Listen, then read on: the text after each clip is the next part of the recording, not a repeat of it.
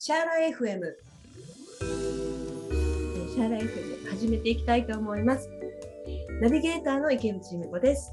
土井京子です。よろしくお願いします。はいよろしくお願いします。はい今回も平田真由美さんをお迎えしてお話をお伺いしましたけれども、はい、なんかあの本編の中で私サリーについて真由美さんに聞いたんですけどはい。由美子さんサリー来たことありますか？あります。てかなんだろう私インド教会ってところに入っているので。インド教会って何ですか？なんだろう。止まった。フリーズしたよ。インドの方が、うん、あの会長をしていて、うん、インドについて皆さんに幅広く知っていただくという教会、ね、そうなんだ。面白い。そうかでそういうところに入っていて、うん、で、ね、あのサリーを着てランチを食べましょう会をみんなで企画したりして。へえ、やっぱりそこはカレーですか？食べるのは。カレーですね。カレーの時もあったし、あのちょっと他のホテルのラウンホテルの、えー、インド料理ではないところで食べたこともあるんですけどね。とにかくサリーを着てみんなでちょっとその歩こうっていう感じで。なんかお祭りみたいな雰囲気になりますね。みんなでサリー着て歩いたらね。なかなか2、30人で、うん、あのサリー着て歩くと壮観そうですよね、うん、だって腕のアクセサリーとかもすごくないですか？いっぱいつける。なんかなんだろう。何個ぐらいつけるのか？10個とか20個とか。あれってわざと音じゃらじゃら鳴るようにいっぱいつけるのかな？うんてかたくさんつけるのがインド流。うん。なんだろう。そのつけない。だから日本人はシンプルでつけない美しさみたいなを追求するけど、うん、あのインドはもうとにかくゴージャスにつけてつけてつけまくれって資産のそのファッションというかそういう美的感覚なので。なんかさチャラカサンヒターに書いてありましたよ。アクセサリーつけろって。そうそうそうそう。いっぱいつけてあってつけてないとインド人怒られる、そんな地味なのはダメよ。そうなんですか？えー、なんかちょっとガンジーさんのイメージと違いますけど。ガンジーさんとはまたちょっとね違うううんなんだろうガンジーさんはね非暴力だしそうだよねだから 違ういろんなものをつけることに関しても暴力みたいなのがあるかもしれないからつけないのかもしれない。ああなるほどね。うんうん、うん、なんかそこ掘ったらちょっと深くなって一本取れちゃいそうだから本編行きましょうか。でで結局サリーの話はしなかった。サリーの話はなんかそうそうサリーはあの本編の方でちょっとねサリーってどんな感じなのみたいな話は聞きましたけどなんか着物そう私着物の着付けやってたからだからなんかちょっとそのサリーってどういう布なのかなとかどういう形状なのかなとかどういう風に着るのかなとか興味あったんですよ。うん、なんかねすごい高いサリーはむちゃくちゃ高いし。やっぱりそうなの？うん、なんか安物のサリーは安物のサリーで、うん、やっぱり綺麗にね、うん、いいサリーを着てねっていう風にすごくインド協会の会長さんは言って、うん、いいサリーを着せてくれますね。すごく。えー。うん、なんかインドインド協会に入ってるっていうのびっくりしましたけど。入ってるんですよ 今度あの8月の末に、うん、やっぱり教会のイベントがあってそこでねアイルベーダのお話もするんですけどもサリーを着てみんなで。あそうなんですか、うん、はい。皆さんにも機会があればインドのサリーっていうのも一度着ていただきたいかななんてちょっと思います。はい私も着てみたいです今度。はい。なんかもうサリーの話どうなんだろうこのサリーの話は絶対取り直した方がいいと思う。この今までで最悪の展開だと。え、そうかな？そんなことない。大丈夫、うん、大丈夫。大丈夫だと思う。はいわかりました。じゃあじゃあというわけで本編に行きたいと思います。それではどうぞ。本日もゲストをお迎えしております。先週から引き続きまして南インドの古典舞踊バラタナティアムのダンサーの平田真由美さんです。真由美さんよろしくお願いします。よろしくお願いします。はい、あの前回はねバラタナティアムについていろいろお話を聞かせていただきましたけれどもなんか私も全然知らなかったんですよバラタナティアムって。うん、で前回のお話の中であのバラタナティアムを習っていてあのインドの文化に興味が湧いたっておっしゃってたじゃないですか。はいね、なんかどの辺どんなことに興味が湧いたのかなと思ったんですけど。このバラタナティアムの主題になるのが神様参加だったりとかするので、うん、その主題の物語女子誌だったりとかあとインドの神話だったりとか、はい、その神話に出てくる場所だったり聖地というかが、まあ、行ってみたいなとかあどんな場所なんだろうとかこう憧れみたいな感じで興味が出てきたっていう感じですね。えー、そのダンスを習う時に、はい、神話も一緒に習うみたいな感じなんですか？そうですね。その踊りの中で例えばこう、うん、先週もちょっとバリ舞踊の話が出てましたけど、はい、バリ舞踊とかと同じで、うん、あの物語例えばインドの有名な女子誌のラーマヤーナっていう物語があるんですけど、うん。はい、じゃあラーマ王子が出てきて、はい、シータ姫が出てきて、うん、でラバナにさらわれてっていうのを表現するんですね、そのイノブイの中で。なので、うん、自分がラーマ王子になったり、うん、になったり、うん、えー、そうラーバナになってとかっていうそれを全部やるので、物語自体はやっぱりこう並行して何て言うんでしょう。自然とこう入ってきて、でさらに知りたいと思って私は本買って読んだりとかしてたんですけど。そっかそっか。じゃあ、うん、踊り自体が神話そのものを表現してるってことなんですね。そうですね。そういう曲もあ曲目もあるっていう感じですね。あそうじゃないのもあるんですね。そうですね。こうピュアステップステップだけで構成されている曲もあれば、うん、体を使って、うん、あのそう踊る曲もあれば、うん、身体表現を通して物語を表現するような曲もあるっていう感じそうか、そういうふうに種類がい。ろいろあるんですね。はい。そうですね、えー、なんかちょっと YouTube とかで見た時に、あの、ステップがすごい力強くて、はい、独特だなって思ったんですけどなんかああい。う動き一つ一つにもなんか意味があったりするんですか？そうですね。その多分力強いステップが、うん、あのまあ、男性的なこう直線的な動きで、うん、そもそもその踊り自体が、こうシバ神がヒマラヤから、うん、あのチダンバラムっていう南インドの寺院に降りてきてその黄金寺院の上で踊ったダンスダンダバダンスっていう男性的な踊りがそういう直線的なステップなんですね。でその中で上半身でいろいろこう表現したりとかするっていう感じなので、うん、なんかわかります。表現自体そういろいろが出て、ジェスチャーやりますよねいろいろ。そうなんですよ。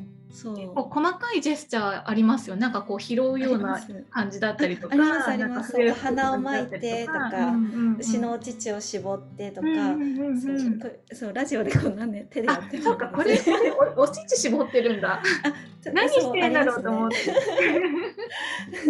木の実と穀物とかあとは、あの動物を表現したりとか。うんそうですねありますね。あそっかそういうのを知ってて見た方がさらに面白くなりそうですね。そうですね。あとはその信用自体も知ってると、うん、あこの動きはこれだとかって、うん、思ったりするので、うん、知ってる知れば知るほどどんどん面白くなるのでどんどん知りたくなっていくって感じですね。ああなるほどね。なんか日本とかでも能能とかもそうですよね、うん、なんか物語っていうか意味があって意味知ってた方が分かるっていう、まあ、私もあんまり詳しくないんですけどなんかやっぱりそういう古典的なものってそういった意味が一つ一つあるからやっぱり文化とね直接つながってるんですね。そうですねうんなんか推しの神様とかいるんですか？まゆみさん。推しの神様、私の推しの神様はクリシュナ神です。なんか今すごい嬉しそうだった。すっごくあのキュートで、うん、あの数々の奇跡を行って、うん、もうインド人の女の人はみんな多分大好きだと思うんですけど、うん。うん。うん、可愛いってなるんですよクリスナシンの曲は。本当に可愛い曲が多いので。あ曲も可愛いんですね。そうなんですよ。で笛吹きの名手なので、うんうんうん、クリシュナの曲は絶対笛が入るんですよ曲の中に、うんうんうん、それもすごいこうなんていうの素敵なので踊っててもすごく幸せな気持ちになるので大好きです。そうなんです。推しです。はい。もうまゆみさんの今のお話しされてるお顔を見ただけで よっぽど好きなんだなっていうのがきました。本当ですね。本当です。うん生まれ故郷の,、うん、あの北インドにマトゥラっていう場所があってそこのブリンダーバンっていう。そうなんですよクリシュナ神は、うんはい、そこに行ってまさに聖地巡礼みたいなことをしましたね。うんうん、実際どうが生まれた場所とかどうですか？本当に素敵な静かな町で。うん、でやっぱりお寺があって、うん、そこの地元の人たちが毎晩プージャあの、うんうんうん、お祈りを捧げたりしてて、うんうん、もうそれが本当に素敵なんですよ。でヤムナ川っていう川があって、はい、そこでもプージャしててお祈りしてて、うん、うん、すっごく素敵な場所ですね。へやっぱり北北インドの方がそういった神様とのつながりって強いんですかね？うん、そういうのない？そう割とその寺院とかこの南インドの、うんバラタナティアムの曲に出てくる聖地は南の方が多いんですけど、うん、クリシュナ神はそうですね。マトゥラですね。でもシバはシバ神が踊りの神様なんですけど、はい、そう南インドに行くと、うん、ナタラージャっていう片足を上げたポーズが、のシバ神が有名で、うん、北インドに行くと瞑想しているヒマラヤで瞑想しているシバ神とか、が有名なので、こう地域によっても同じ神様でもちょっとこう祀られている像が違ったり像というか、うん、そっかそっか。ししますね。そうですよね。なんか日本のお寺にもねインドの神様は違う形になって飾られてたりしますもんね、うん、そうですね、うん、うん、女神様とかも、うん、そうですよね、なんかそうかそういうふうに興味を持ってインドに行かれたらよっぽど楽しいですよね。うん、そうですね。うんそのインドに行かれてえそこがインドに行ったのが初めてだったんですか、はい、その流れでインドに行ったのが。そうですねヨガとインド舞踊を始めてから初めてインドに行きました。うん、ああそうなんですね。そうそう、はい、今日ねインド料理のこともちょっと聞きたいなって思ってたんですけど、はい、そのインド料理っていうと多分今リスナーの皆さん全員カレーを思い浮かべてると思うんです。うんはい。あゆみさんの好きなインド料理はどんなものですか？私はやっぱり南インドの料理が好きなので、うん、うん、何でも本当に好きなんですけど、うん、もう一押しはマサラドーサ。あ、ドーサ、ドーサってなんだっけ？お芋？ドーサって。あ、そうマサラがちょっとこうマッシュしたようなお芋が中に入ってて、動作がこうくるくると薄い、うん、米粉で米粉とちょっとダルを発酵させたような生地で、くるくるっと薄く焼いてあるクレープみたいな感じのがあるんですけど、はいがもう大好きですね。えー、日本でもね、あの、日本でもねどっか食べれるとこはちょこちょこありますよね。ありますね。最近南インド料理のお店もいっぱい、うん、ね東京とか特にありますもんね。そうそうそう。うちの近所もね、うん、なんか南インドの料理屋さんあって。ウーバーイーツで頼めるっぽいんですけど、えー、なるほど。なんと素敵な。今度頼んでみます。はいぜひぜひ。多分ね、うん、そう日本日本の方のほぼほぼみんなこのこの番組のリスナーさんは結構マニアックな方多いと思うので わかると思うんですけど今日 初めてこの番組聞いた方はインド料理といえばカレーって思ってる方が多いのでそんなクレープみたいなものあるんだなってね、きっとね驚きだと思います。なんかいろいろありますよね結構揚げ物みたいなものもあったりとか。ありますね。うん日本に来てるインド料理屋というか日本にあるのがやっぱりちょっとこってりしたカレーにナンみたいなイメージですもんね、だから毎日ナン食べてるのとか言われますよね。そうそうそう。ですね、南インドとかだとお米が結構主流なので、うん、もうお米にサラサラのそうですね、うん、あのあんなにこってりした油バターとかを使ったような感じじゃないので、そう毎日食べて飽きないとか言われるんですけど、こうなんだろう日本で、そう私がそう飽きない毎日カレーとかって言われた時に、でも日本でもこうお味噌汁にもだし、うん、煮物にもだし、うん、例えばひじきの煮物に、うん、あの炊き込みご飯ってあって全部同じって思わないと同じで、インドでもいろんなスパイスの組み合わせで、そうあの日本人にとってカレースパイスマサラって思うけど、全部違うよと。そっかそっかそっか。そうですよ。ね。うん、飽きないで毎日、うん、食べますね。うん。インド料理ってなんかあんまりこう生野菜とかっていうイメージないんですけど、うんうん、そういう料理もあったりするんですか？サラダみたいな。生野菜は食べないですね。ね、うん、外国人向けのレストランとかにはあると思うんですけど、うん、そう言われてみたらそうですね。ちょっとでもなんか衛生的にちょっと心配ですよね。火取ってる方が。確かに。そうですね。とりあえず火通してあの、ね、スパイススパイス投入しとけば、お腹には優しいだろうみたいな。感じしますよね、ちょっと怒られるかもこれインド そうですね、でもこうインドでもねピュアベジタリアンみたいな感じで肉とか魚とか全く卵とか扱ってないお店が結構ね、うんうん、ありますけどそういうお店だったらなんかお腹壊すってことない気がしますけどね。日本人が行っても。うんうんうん、そうですねちょっと今度南インド料理店いろいろチェックしてみたいと思います。ぜひぜひ。あのおすすめの動作も食べてみようって思います。おすすめの動作も、あとランチに行ったらミールスっていうもうセットがあるので、ミールスですね。お昼。え、まゆみさんはインド料理をお家で作ったりもするんですか？お家で作ったりもしますね。あ、そうなんですね。え、動作も作ります？動作は作らないですね。なんか動作用のこういうなんていうの？パンみたいのがあるんですけど、はいはい、あなんていうの？フライパンというか、はい、あそれでもっと多分薄く作らないと私が思ってる動作っていうかならなくて、うん、意外と、インド人の友達のうちで、うん、まゆみは動作が好きだからって作ってくれる動作はちょっと厚めなんですよ。うん。うん。うん。うん、ふわふわっていうか。うん、であそう美味しいんですけどそれじゃないみたいな感じなんで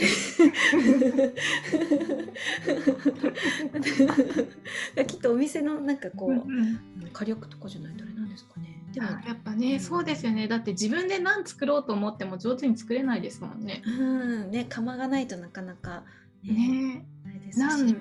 何作ろうとしてクッキーになったっていう友達がいましたけど。やっぱりね専物ねそういうものがないと。難しいですよね。うん、なんかもうねどんどん話がふわふわ脱線してちょっとね最後に一つね聞きたいんですけど、はい。はい、あのサリーをねあの衣装として着られてるじゃないですか。はい、はい、でサリーのね着付けもちょっと YouTube で拝見したんですけれどもなんかあれ、はい、サリーって1枚の布なんですか？そうですね。サリーは、うん、えっと、1枚の布なんなんですけど、うん、えっと、そのインド舞踊のバラタナティアムのコンサートで言うと、うん、あれは裁断してパーツで分けて作ってるんですよ。もともとは1枚のサリーを買って、はいはい、テーラーに持ってって、えっとまあ、指示してというかどういう形でとか、っていうのを細かく指示して自分のこう計計測っていうか、測ってもらってオーダーメイドで作るんですけどもともとは1枚のサリーで、っていう感じですね。でもそのインド舞踊のために裁断するっていうことは、はい、えっとなんだろう動きやすくするためにパーツを分けるとかそういうことですか？そうですね。動きやすくするためにですね、うん、なので子供小さい子供とかは、うん、お母さんのサリーをあのこう縫ったりとかして、その形に作ったりとかするんですけど、コンサート用のサリーっていう意味で言うと、うん、ちょっとパーツで分かれてますね。あそうなんですね。じゃあちょっと普通のサリーとはまああでもそっか。なんかプリーツが入ってたりしますよね。あそうですね。ま、1枚のサリーをこう、うん、普段着る時もやっぱりプリーツを作るんですけどそれをこう踊りの時はそこのプリーツの部分が一番豪華になるように作ってとか、うん、例えば胸の前に来る部分を一番豪華に作ってとか、うん。人によってこうあのオーダーするんですけど、うん、そうそうそうなんですよ。それがちょっとこう普段のサリーとちょっと違う。普段のサリーと違うというか元は1枚のサリーなんですけど。へレッスン用のサリーもショートサリーっていう少しコットンサリーなんですけど、うん、えっと、短めなんですよ。それが長さじゃなくて、うん、幅が短くて、うん、足に引きずらないようにこう足元がそう短くできてたりとか、うん、しますね。へえそっかそっか。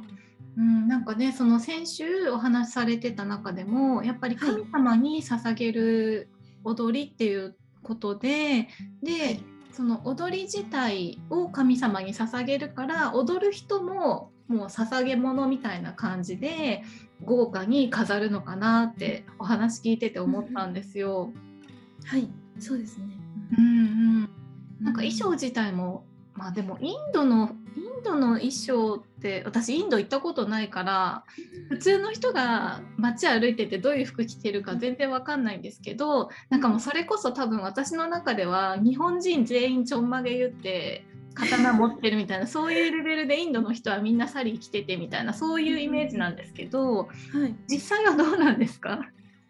でもやっぱりあのすごく素敵だなと思うのが、うん、あの田舎に行けば行くほどみんなサリーを着ていますね、あの大人はみんな着てて、でちょっとこう動きやすい、うん、パンジャビドレスとかクルタとかって呼ばれるものを着てたりもするんですけど、うん、インド人の人はやっぱり、うん、サリーを結構着てますねずっと。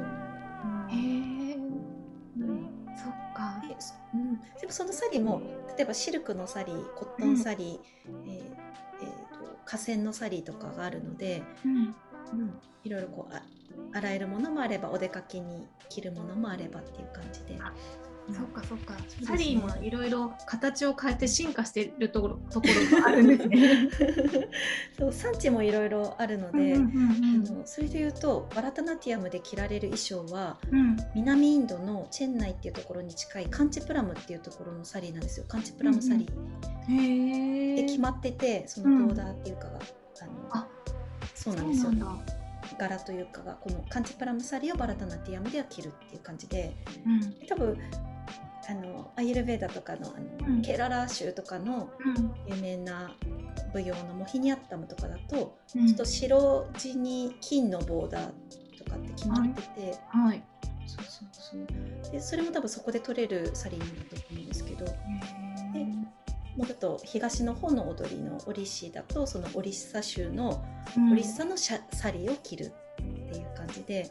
あなるほどなのでちょっと似てても、うん、衣装を見るだけであこれオリシーだとか踊る前からちょっと分かります、ね、うんうんうん、アクセサリーの色とか、シルバーだからオリシー、まあ、全然違うのでそうえー、なんか京友禅とか大島紬とかそういう 感じでそうですよね。そうですよね。もうねなんか例え話が下手くそすぎて本当いやいやいやでも本当そうですよね。